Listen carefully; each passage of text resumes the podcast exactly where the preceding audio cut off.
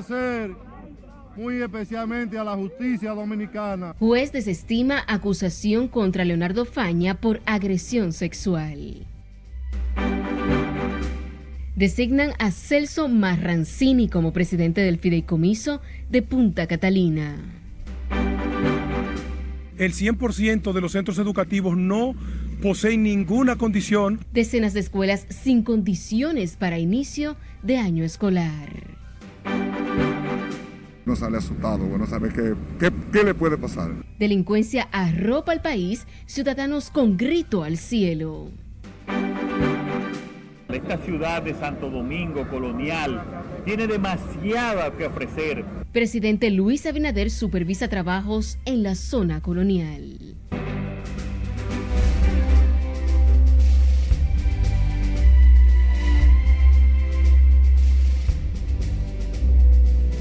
Muy buenas noches, bienvenidos a su emisión estelar de Noticias RNN. Soy Anelis de León. Iniciamos de manera inmediata.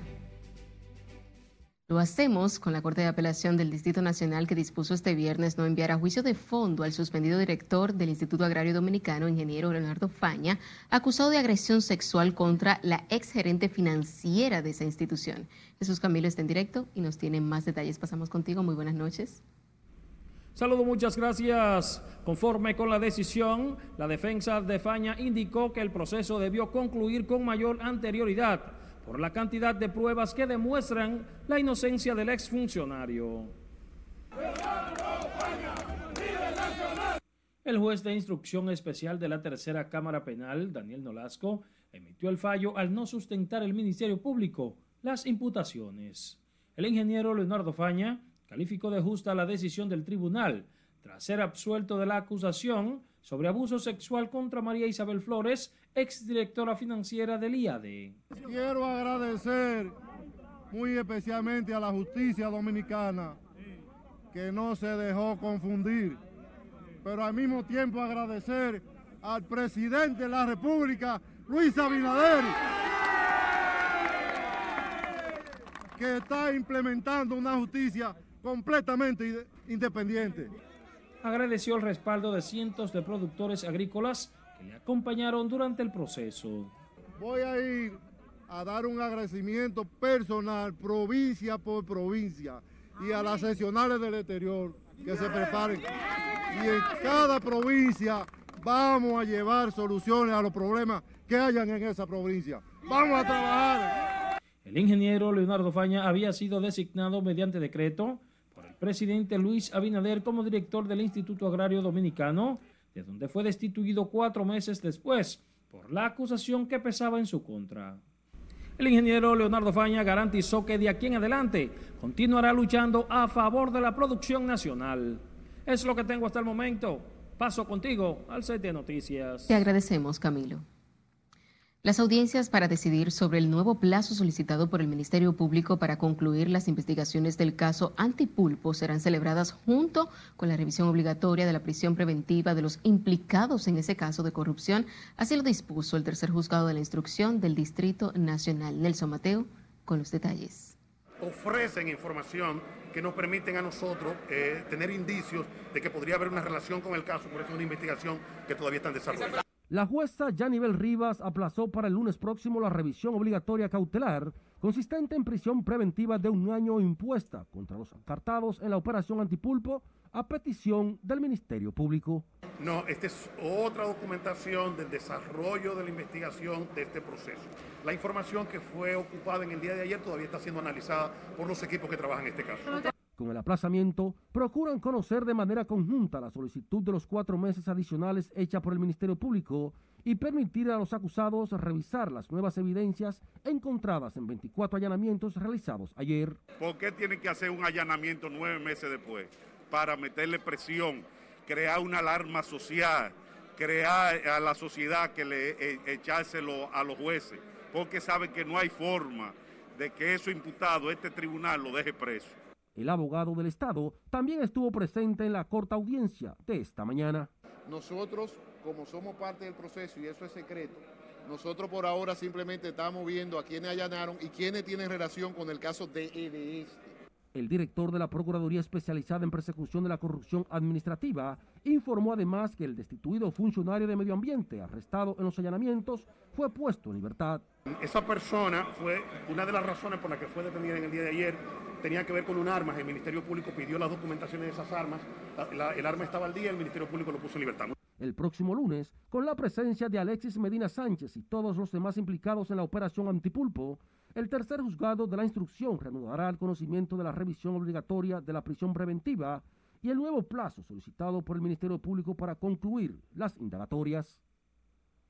Nelson Mateo, RNN. Y seguimos hablando de justicia porque la Corte de Apelación del Distrito Nacional levantó la declaratoria de rebeldía y orden de conducencia contra el economista Andy Dahuager después de que él presentó se presentó a la Secretaría del Tribunal y prometió asistir a las audiencias de un proceso judicial que lo vincula.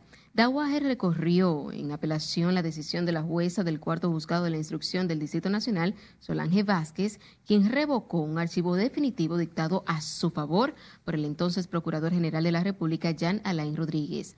La jueza acogió una instancia presentada por el dirigente del PRM, Guido Gómez Mazara, presentando una denuncia formal contra el economista porque su empresa Baker Street Financial recibió unos 750 mil dólares por asesorías a la CDEE e e en la construcción de la central termoeléctrica Punta Catalina y un apartamento en Nueva York valuado en 2 millones de dólares comprado por la compañía brasileña Odebrecht.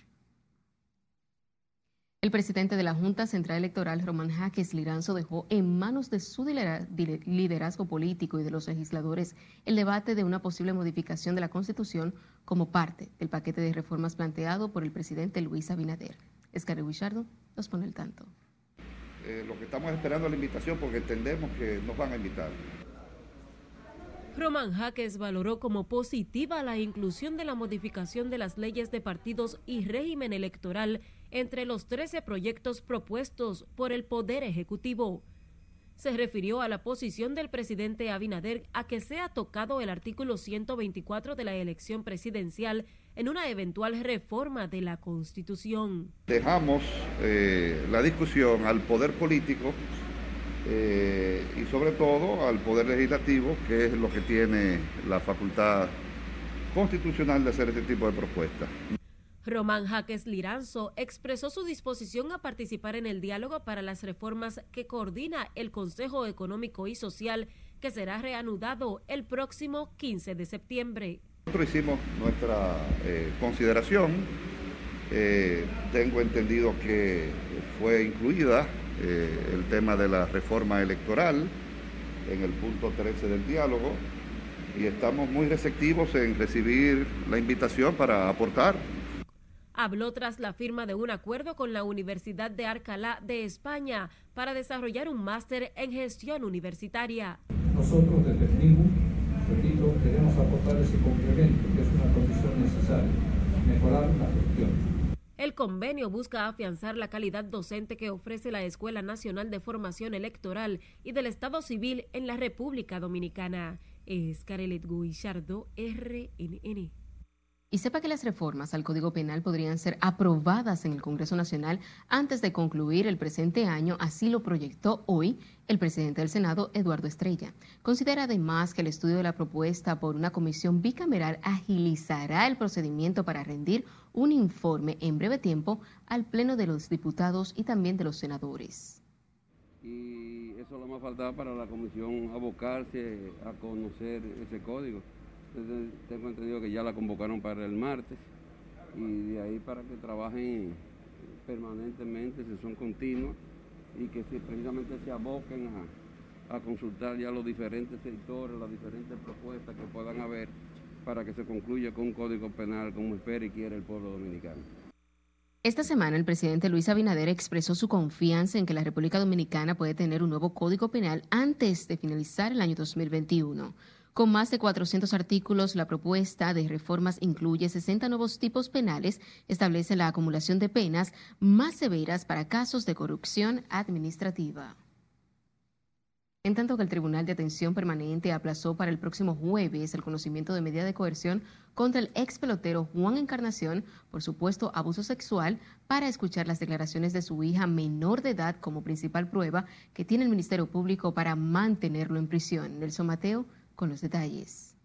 Que hay que corroborarlo. Esta niña está intacta por la gracia del Señor. Esta mañana el ganador de dos series mundiales, Juan Encarnación, fue trasladado al Tribunal de Atención Permanente del Distrito Nacional, nueva vez, para conocerle medida de coerción.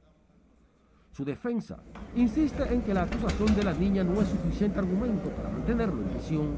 Una declaración de una niña con contradicciones, manipulaciones, no es suficiente ni siquiera para imponer una presentación periódica como medida cautelar. Ya que no existe un solo elemento de prueba en el requerimiento de la solicitud de medida de coerción que hace el Ministerio Público que pueda que pueda vincular a nuestro defendido con los hechos. En apoyo al ex toletero de grandes ligas, acudieron algunos ex compañeros. Entonces nosotros estamos aquí eh, apoyándolo.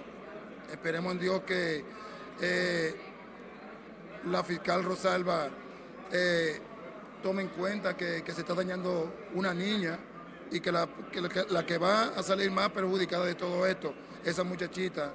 También residentes en las matas de Farfán, lugar de nacimiento del imputado. Hijo de una familia humilde, hijo de hombres, de hombre y mujer que lo formaron en valores. Esto que se le está haciendo a Juan es una injusticia y nosotros queremos libertad. Dos diputados del PRM y la Fuerza del Pueblo estuvieron en el Palacio de Justicia junto a los familiares del exjugador de los equipos de los Marlins de la Florida, Cardenales de San Luis y los Toyes de Los Ángeles. Nelson Mateo, RNN. En otra información, el presidente Luis Abinader designó este viernes a Celso Marrancini como presidente del Comité Técnico del Fideicomiso de la Central Termoeléctrica Punta Catalina. El decreto 539-21, donde el mandatario también designó a José Luis Actis como vicepresidente del Comité Técnico del Fideicomiso, Noel Báez Paredes como secretario y como miembros a George Ángel Reynoso Núñez y a John de Armas. El decreto establece que dentro de las principales funciones de los nuevos miembros del Comité Técnico de Punta Catalina se encuentran preservar y optimizar la operación de la central termoeléctrica de manera que se asegure la separación de su patrimonio. El presidente Luis Abinader, los expresidentes Leonel Fernández e Hipólito Mejía y también el presidente del Senado Eduardo Estrella asistieron a las honras fúnebres del señor Silverio Ascensión, padre del ministro de Obras Públicas del Ligne Ascensión. Don Silverio falleció ayer en la tarde luego de varios días ingresados en el Hospital Militar de las Fuerzas Armadas por dificultades en su salud. Yo no le conocí personalmente, pero conozco de su trayectoria y la verdad que es una persona encomiable Primero porque fue un combatiente constitucionalista y siempre se mantuvo al frente de la defensa de la soberanía nacional. Y ya posteriormente, por lo que se me cuenta, cuando el triunfo de don Antonio Guzmán, él regresó de Estados Unidos, donde estuvo viviendo post-revolución de abril, y se integra a la seguridad personal del doctor José Francisco Peña Gómez. Deligne Ascensión agradeció las demostraciones de solidaridad del presidente y expresidentes de la República, Abinader, Fernández y Mejía. El presidente Luis Abinader rehusó responder preguntas de los periodistas al salir de la funeraria donde ofreció sus condolencias. Y recuerde seguirnos en las diferentes cuentas de redes sociales con el usuario arroba noticias RNN y a través de nuestro portal digital www.rnn.com.do porque actualizamos todas las informaciones las 24 horas del día, los 7 días de la semana. Recuerde también escuchar nuestras dos emisiones de noticias a través de Spotify y demás plataformas digitales similares porque RNN Podcasts es una nueva forma de mantenerse informados con nosotros. Es que han venido buscando su primera dosis. Nos vamos a nuestra primera pausa comercial de la noche. Cuando retornemos, conocerá quiénes son los más vacunados en el país en los últimos días. Además, sabrá la donación que realizará el país a otras islas del Caribe. Esto y más luego de la pausa. Ya regresamos.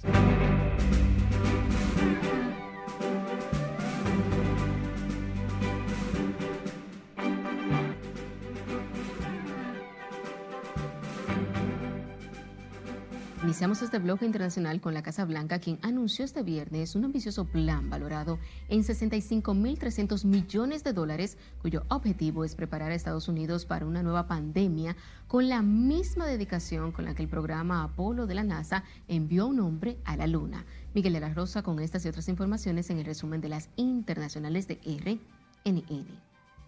El plan propone cuantiosas inversiones en avances médicos y tecnológicos para que Estados Unidos no le pillen por sorpresa ataques con armas biológicas, accidentes en laboratorios o una nueva pandemia. El proyecto está basado en cinco pilares. El primero es transformar las defensas médicas del país para que haya una vacuna autorizada contra cualquier nuevo virus a solo 100 días después de que sea detectado. Cuba comenzó este viernes a vacunar a la población pediátrica a partir de los dos años con sus propias fórmulas contra el coronavirus, previo a la reanudación del año escolar, pautado para la próxima semana. La directora de Ciencia e Innovación del Ministerio de Salud Pública, Jenna Morales, dijo que la campaña de vacunación pediátrica debe finalizar el 15 de noviembre. La estrategia del gobierno es llegar a noviembre con el 92.6 de la población inmunizada. La gobernadora del estado de Nueva York, Katio Chul, reconoció a la dominicana Rosa Almonte, conductora de autobuses de la Autoridad Metropolitana de Tránsito, quien el miércoles, desafiando la poderosa tormenta, atravesó una fuerte riada que inundaba amplios sectores de ese condado para transportar a los pasajeros y llevarlos sanos y salvos a sus destinos. La gobernadora dijo que la conductora es un regalo de Dios para los neoyorquinos, calificando de heroína al monte por la arriesgada hazaña. El presidente de Estados Unidos, Joe Biden, ordenó este viernes declasificar documentos hasta ahora secretos sobre la investigación que llevó a cabo el FBI para aclarar los atentados terroristas del 11 de septiembre del 2001, donde fueron derribadas las Torres Gemelas y miles de personas fallecieron. A pesar del riesgo, un grupo llamado Red de Participación Política de las Mujeres Afganas marchó por las calles de Kabul coreando consignas y sosteniendo pancartas exigiendo más participación en el gobierno de Afganistán y reclamando los derechos constitucionales. Culminamos nuestro recorrido internacional con una buena noticia para los amantes del pescado y es que especialistas en el área nutricional han determinado que el salmón es el pescado más saludable por ser una fuente directa de omega 3 en cada porción. En las internacionales, Miguel de la Rosa. Retomando con las informaciones nacionales, después de tres días de inquietud y confusiones por la entrada en vigor del nuevo formulario electrónico de migración y ticket, el proceso de entrada y salida de pasajeros mejoró en los principales puertos y aeropuertos dominicanos el día de hoy. Según los datos ofrecidos por la empresa Aerodón, cerca de 15.000 viajeros llenaron sin dificultad el registro de entrada y salida en el primer día en las terminales aéreas de Las Américas, La Isabela, Luperón de Puerto Plata y Catey de Samaná. El e-ticket o formulario electrónico entró en vigencia el primero del presente mes y resume en un solo documento los datos requeridos por el Ministerio de Agricultura y las direcciones de aduanas y migración.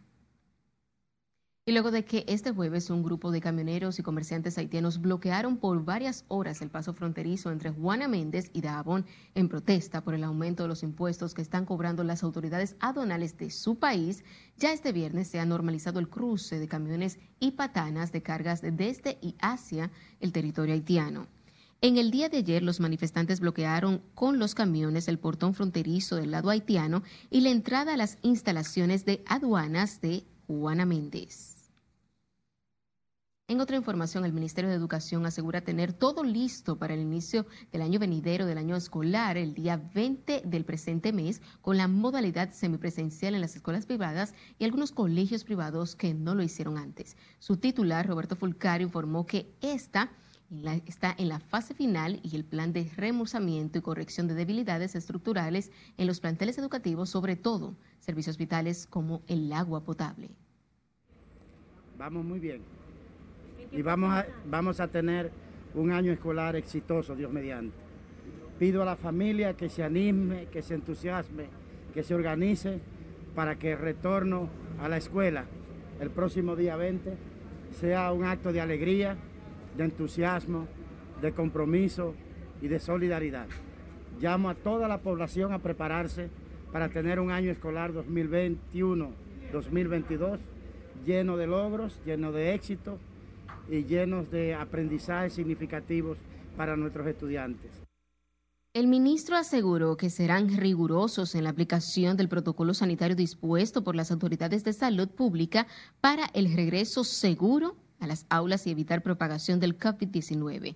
Fulca recordó que serán vacunados estudiantes, docentes y personal administrativo que no haya completado el esquema de inmunización.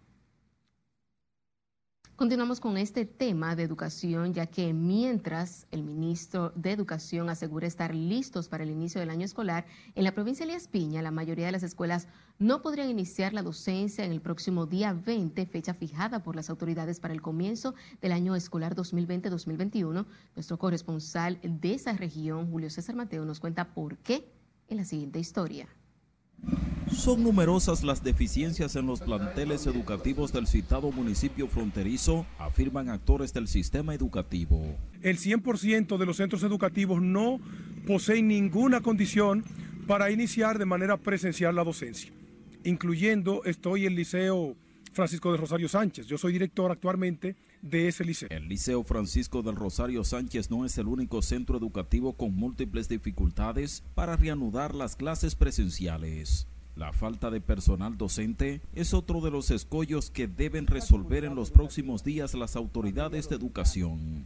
Lamentablemente nos hacen falta alrededor del 90-95% de los docentes.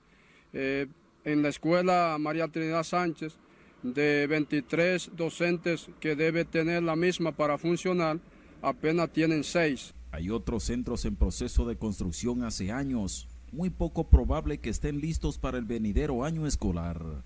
Es un centro que está en reconstrucción eh, hace aproximadamente 7 y 8 años y queremos que las autoridades competentes eh, pongan carta en el asunto a ver si podemos arreglar esta situación. Profesores y directivos de centros educativos señalan que el Ministerio de Educación debió aprovechar la extendida cuarentena para rehabilitar los planteles escolares. Que vengan en auxilio de nosotros, ya que las condiciones que presentan nuestros planteles escolares no son las que están adecuadas para iniciar el próximo año escolar. A las quejas se sumaron directivos de la Asociación Dominicana de Profesores de Juan Santiago, quienes dan por hecho que la docencia no iniciará el 20 de este mes, como han dispuesto las autoridades de educación.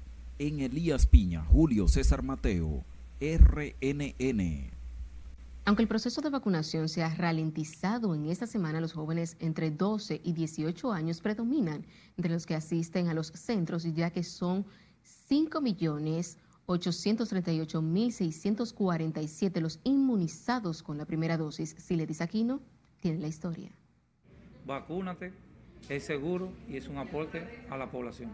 Con el inicio de la docencia y la circulación de la variante MU del COVID, algunos rezagados se han motivado a vacunarse. El interés es mayor entre los estudiantes que el día 20 deberán regresar a las aulas, no quieren contagiarse con el letal virus. Siempre vemos al inicio de semana una mayor cantidad, sobre todo de jóvenes que han venido buscando su primera dosis. Esta semana tuvimos una importante cantidad de jóvenes. Que tenemos eh, supuestamente nueva variante en, el país. Eh, la única eh, alternativa que tenemos es la vacunación. Los médicos insisten en la vacunación como la vía más efectiva para evitar gravedad y muerte por posible contagio de COVID. Todavía estamos viendo personas que se están vacunando, por lo que seguimos soltando a la población al que le falta su segunda dosis, que acuda a estos centros, que hay vacunas de todo tipo disponibles para la población en general.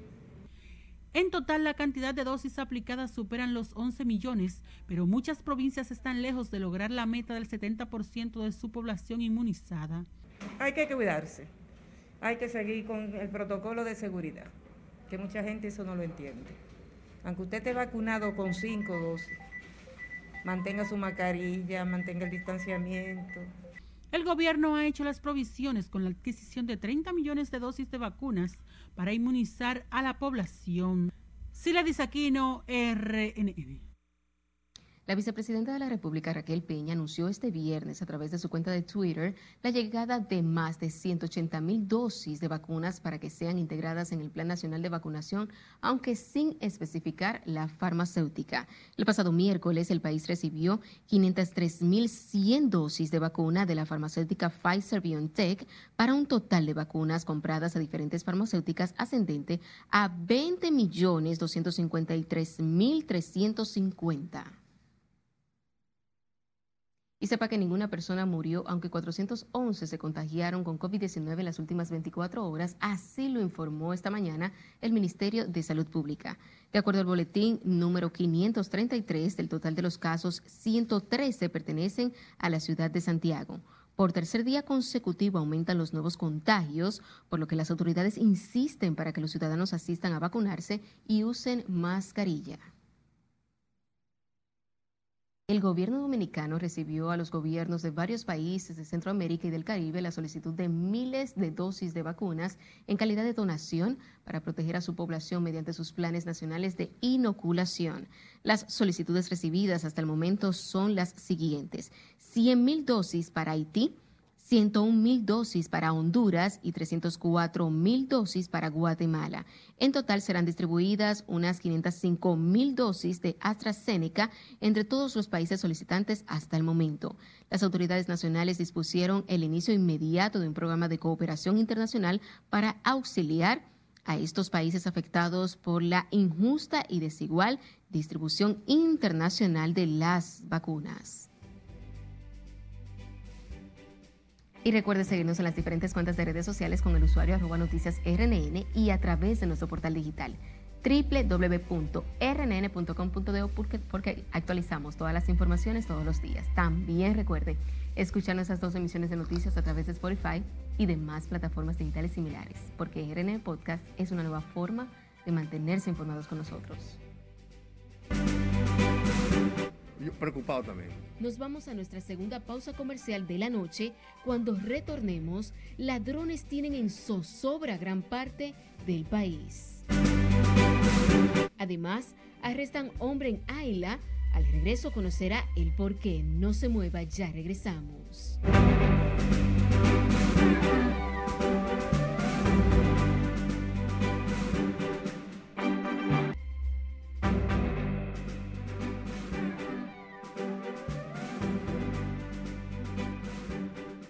Agradecidos de su sintonía, seguimos con más informaciones. El expresidente Hipólito Mejía y el presidente del Senado, Eduardo Estrella, manifestaron preocupación por los crecientes robos y atracos en distintos puntos del territorio nacional. Urgieron medidas más drásticas contra los delincuentes. Laura Lamar nos cuenta más. Yo preocupado también. Ese tema ocupó la atención del expresidente Hipólito Mejía. Pide cero tolerancia contra los ladrones. Eh, hay que actuar pero no con, con teoría, no con realidades. Robos y atracos no dan tregua en exclusivos sectores como el San Jerónimo en el centro del Distrito Nacional y el populoso Gualey y en sectores de Santiago. La delincuencia es un gran reto, es algo que hay que combatirlo diario. Con la delincuencia no se puede ser tolerante y es un trabajo que tenemos que hacer entre todas la ciudadanía, tanto la, la Policía Nacional, tanto el, el Ministerio Público y por qué no la ciudadanía, es un gran reto, es una gran responsabilidad. Bandas motorizadas azotan a cualquier hora, aprovechan la soledad de algunas calles y el descuido de ciudadanos atrapados por la incertidumbre.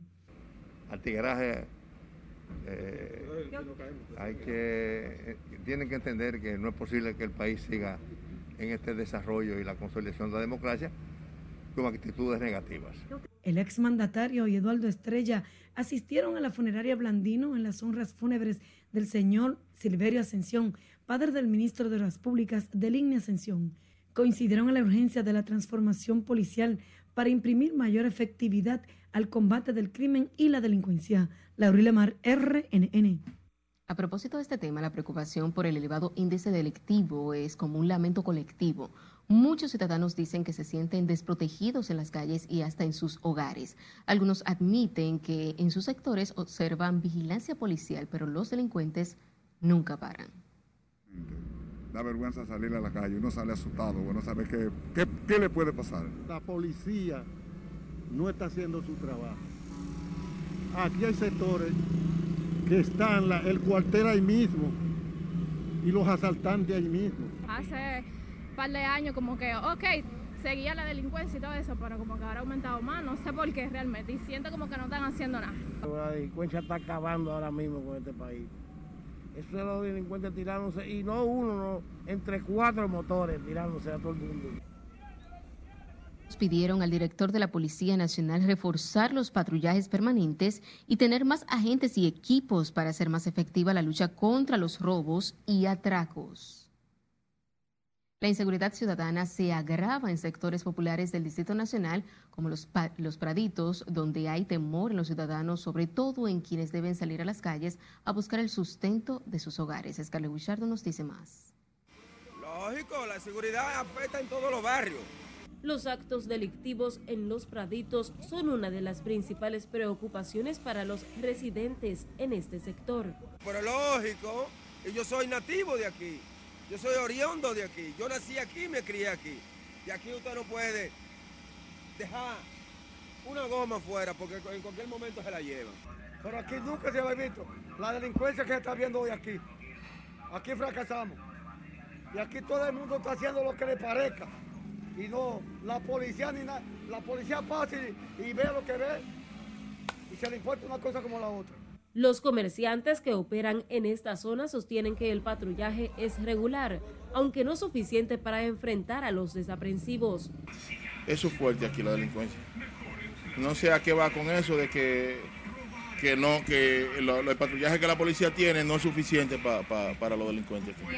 Según dicen, ocurren a cualquier hora del día en presencia de niños y adultos. Eso es, imp es imposible controlarlo Aquí hay una delincuencia que uno no puede salir a ninguna hora, ni de noche ni de día. Los delincuentes, la droga, esto está acabando aquí en este sector. Los ciudadanos piden un esfuerzo mayor de la policía para detener la creciente ola de robos y atracos que generan desasosiego en la población y alteran la paz. Es Carelet Guillardo, RNN. Nos vamos ahora a Santiago, donde tres personas resultaron heridas anoche cuando un taxista embistió a tres presuntos atracadores que intentaron robarle, hecho ocurrido en la herradura del suroeste del municipio. Junior Martin nos cuenta más. El hecho se produjo cerca de las 10 de la noche, cuando el taxista quien transportaba a una mujer fue impactado por los disparos hechos por los individuos, quienes permanecen ingresados en el hospital José María Cabral Ibáez. Se trata de Luis Railín Toribio Martínez, alias Comeboca, de unos 26 años de edad, y Genauri Alberto de la Cruz Rodríguez, alias El Bichote, de 24, quienes se encuentran recibiendo atenciones médicas en un centro asistencial de Santiago de los Caballeros bajo custodia policial.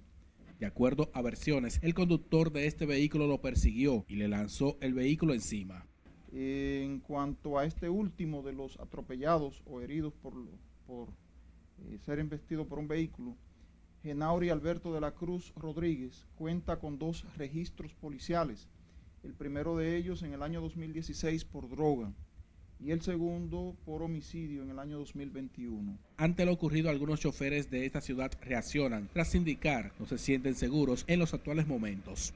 No, que está muy mal, el gobierno está, se ha hecho de la vista gorda con eso. Eh, la delincuencia en los barrios, atraco y atraco. Eh, los delincuentes están al acecho desde por la mañana, cuando la gente va a trabajar. Demandan de las autoridades aumentar el patrullaje preventivo en las calles en busca de que se reduzcan los hechos delictivos en esta parte del país. En Santiago, Junior Marte, RNN. En otra información, lamentablemente falleció en un centro de la capital la joven Yanelis Arias, oriunda de Salcedo, quien fue agredida con ácido del diablo el pasado mes de agosto, resultando con quemaduras en el rostro y gran parte del cuerpo, luego de que un hombre, haciéndose pasar como mensajero, se presentó a la residencia con un ramo de flores, lanzándole sustancia y luego huyó. Hasta el momento la Policía Nacional ni el Ministerio Público han dado con el responsable de esta agresión. Y los moradores del residencial Chalón, próximo a la autopista San Isidro en Santo Domingo Este, protestaron este viernes por falta de agua potable y mal estado en todas las calles de ese sector. Juan Francisco Herrera con los detalles. ¿Y usted cree que es justo que nosotros estamos a un paso de la pista de San Isidro y estamos en esta condición? No es justo, no tenemos agua, no tenemos calle, vivimos como si fuéramos animales. Con consigna se manifestaron hoy los moradores de Residencial Chalón de la autopista de San Isidro por el deterioro de las calles que tienen más de 15 años en esas condiciones. Amenazaron con radicar su lucha si las autoridades no prestan atención a sus reclamos. Enérgicamente le protestamos a todas las autoridades correspondientes que tengan que ver con el arreglo de la calle y el agua para que vengan en socorro a nosotros. Nosotros tenemos 21 años, estamos a 100 metros de la pista de, la autopista de San Isidro, a 100 metros. Y, un acueducto a mil metros. El más, el más, el más grande de, la región. Y no tenemos agua. Y no tenemos agua. El deterioro de las calles polvorientas dificulta el diario vivir de esa gente que piden solución al problema. aquí acabando con todo y no tenemos agua. Este, este, esto aquí está en una pudrición, aquí debemos, somos humanos tenemos que buscar la forma de cambiar, como dice ella. Aquí no solo preocupan las condiciones de las calles, también la falta de agua potable es una constante que a través del tiempo no ha tenido solución. Y debemos de vivir mejor, cambiar las cosas, que no sea empeorar. Aquí tenemos niños, gente que se aprietan, niños que, que están enfermos. ¿Por qué? Porque esto, esto es una pudrición. Usted va a los barrios y anteriormente estaban así como están ahora y ya están apartados barrios de mejor, de peor calidad que esta. Los residentes de este sector aseguran que continuarán manifestándose hasta que brigadas de la CAS y obras públicas reparen las calles y restablezcan el agua en esa comunidad. Juan Francisco Herrera, RNN. La Dirección Nacional de Control de Drogas detuvo a un hombre de 41 años en el Aeropuerto Internacional de las Américas que pretendía viajar hacia Madrid, España, cargado de 3.35 kilogramos de una sustancia presumiblemente cocaína y que estaba contenida en un doble fondo en una maleta, específicamente en seis láminas. El individuo que está en el poder del Ministerio Público para ser sometido a la justicia fue capturado al momento en que la unidad canina de sustancias extrañas advirtió sobre uno de los equipajes a las autoridades mientras los agentes realizaban las labores de supervisión en la terminal. Con alzas en el GLP por encima de los 26 pesos el galón. Pasamos a nuestro último corte de la noche. Cuando retornemos, conocerá cómo estarán los precios de los combustibles para la próxima semana. Eh, es un crecimiento que todavía está matizado por el COVID-19. También sabrá cómo está el crecimiento económico en nuestro país. Al regreso les contamos, siga con RNN, emisión estelar.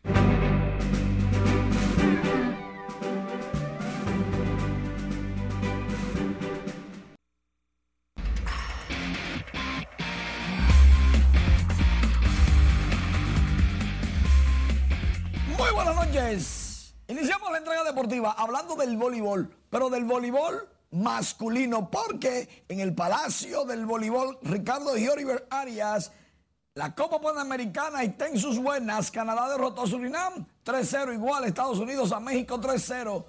Increíble todos primeros partidos de la jornada, pero en el tercer choque, Puerto Rico contra República Dominicana no podía ser mejor. República Dominicana logró el primer set 31-29. Y tan peleado como impactante el juego de los dominicanos que consiguieron dar el primer paso a los boricuas. El segundo set, los boricuas se recuperaron y lo ganaron 33 por 31. El equipo dominicano, de alguna forma, se dejó, quizás por la confianza, dormir un poquito. El tercer set, República Dominicana, lo ganó 27-25. Y en estos momentos, iniciando el cuarto set, la República Dominicana busca cerrar el partido y lograr su primera victoria. Este campeonato reparte dos cupos para los Juegos Panamericanos en Chile. En las grandes ligas, Jimmy Candelario conectó cuadrangular. Fue su número 12, pero también consiguió su doble número 38. Detroit le está ganando fácil a Cincinnati. Candelario tiene 48 jonrones en su carrera. Detroit, viniendo desde atrás, está dándole una pela a domicilio a Cincinnati. Mientras tanto, Jesús Sánchez conectó este batazo por Rayfield. Los corales, Margot. Oh, Dios, no la vieron. Fue un palo que cayó en el morro de Montecristi. Horror número 7 para Jesús Sánchez, 383 pies. De 3-2 batió el dominicano, 3 remolcadas, lleva 20. Miami le ganó a los Phillies 10 carreras por 3. ¿Cuánto gozan todas? Los Yankees de Nueva York jugaban contra los Orioles de Baltimore. Está 3 a 3 en el décimo. Jorge Mateo consiguió su cuarto cuadrangular de la temporada, el segundo con los Orioles de Baltimore, luego de ser cambiado por los Padres de San Diego. Este tablazo de Mateo fue de 359 pies. Jorge Polanco, cuidado. Conectó cuadrangular número 25. Jorge Polanco de Minnesota. José Ramírez de Cleveland en el Fenway Park logró su vuela cerca número 32. Los muchachos calientísimos. Y aquí está Oscar Hernández. Sacó la pelota número 23 de la campaña. Y los bates encendidos. Todo esto y mucho más en nuestra página web Noticias RNN y en todas las plataformas de redes sociales. Juan Soto conectó su cuadrangular número 24. Ese sí, pasó, tú sabes por dónde, cayó en el morro de Montecristo. ¿Por dónde pasó? Por los corales, por allá, por donde Margot. Muchísimas gracias, Manny. El presidente de la República, Luis Abinader, supervisó este viernes los trabajos de acondicionamiento de la ciudad colonial, donde se invierten unos 90 millones de dólares para fomentar el turismo en esa zona. Juan Francisco Herrera se encuentra en el Parque Colón en directo y nos tiene más detalles. Pasamos contigo. Muy buenas noches. Gracias, buenas noches. El mandatario destacó los atractivos con que cuenta la ciudad colonial como destino turístico del país. Esta ciudad colonial, esta ciudad de Santo Domingo colonial, tiene demasiado que ofrecer. El jefe de Estado visitó junto al ministro de Turismo David Collado y la alcaldesa Carolina Mejía la zona colonial para supervisar los trabajos en esa parte turística de la capital. Abinader destacó el potencial de la ciudad colonial, además de su historia y la belleza arquitectónica.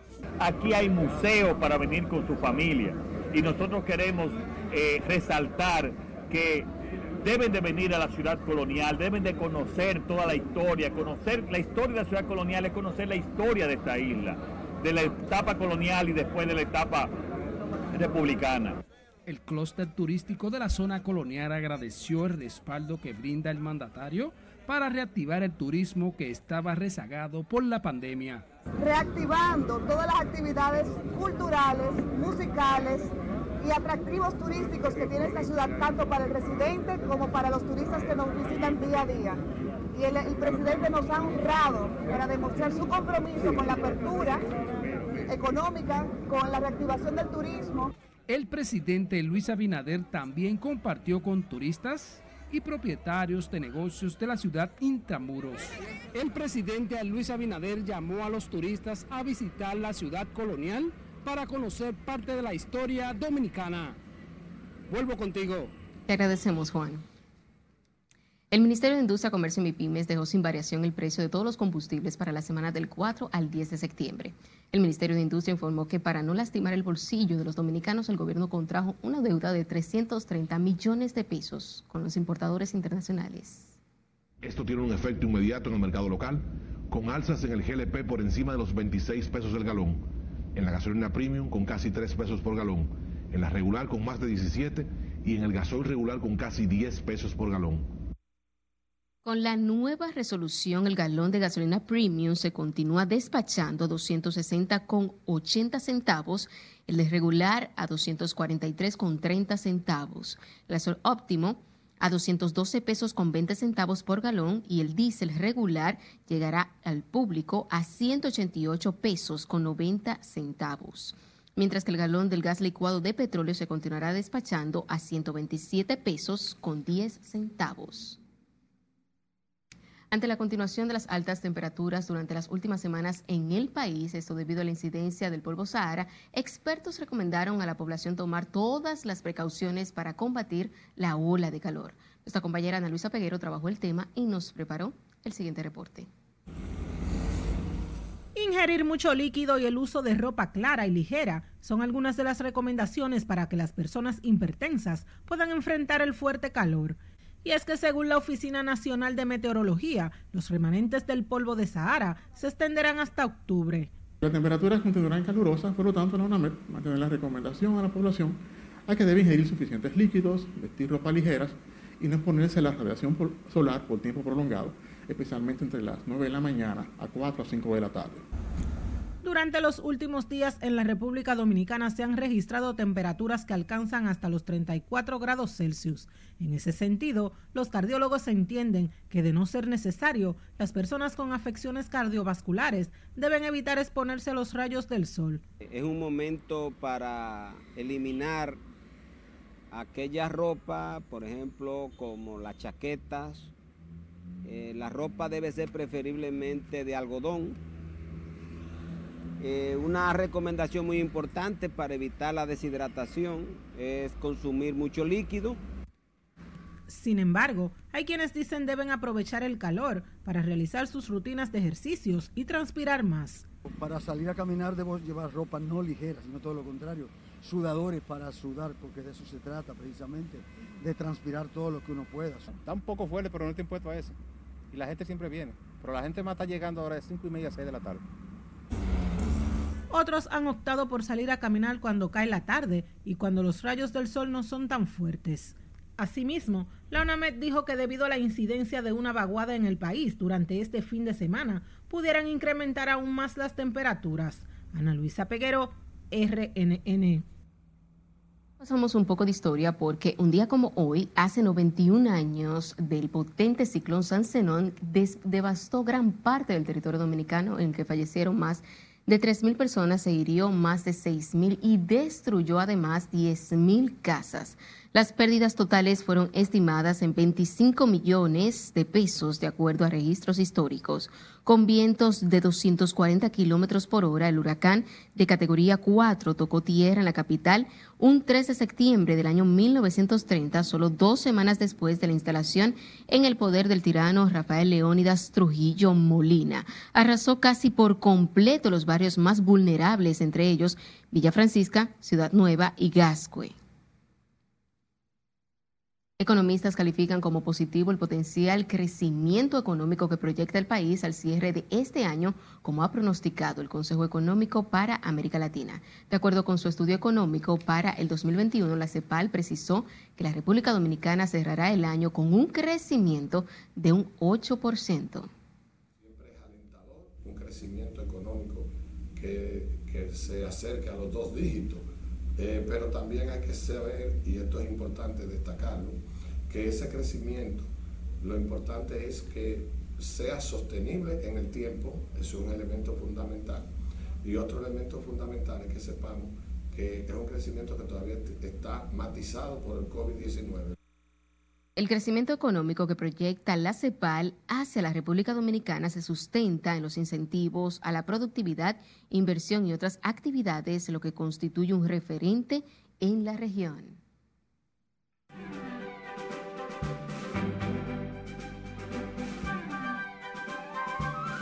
Y es momento de hablar del mundo del arte y del espectáculo con nuestra compañera Milian Solano. Buenas noches, conectamos contigo.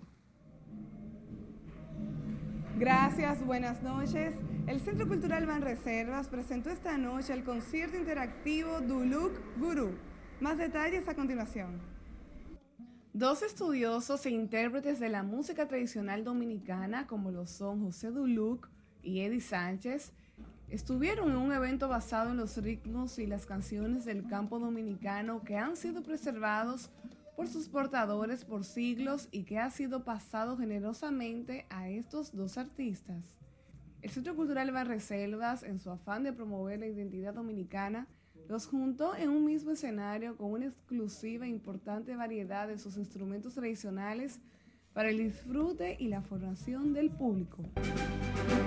Tras haber anunciado su ruptura y luego haber borrado todas las fotos que tenía con Alex Rodríguez, J. Lo quiere seguir cortando lazos con su ex prometido, ahora va por los negocios.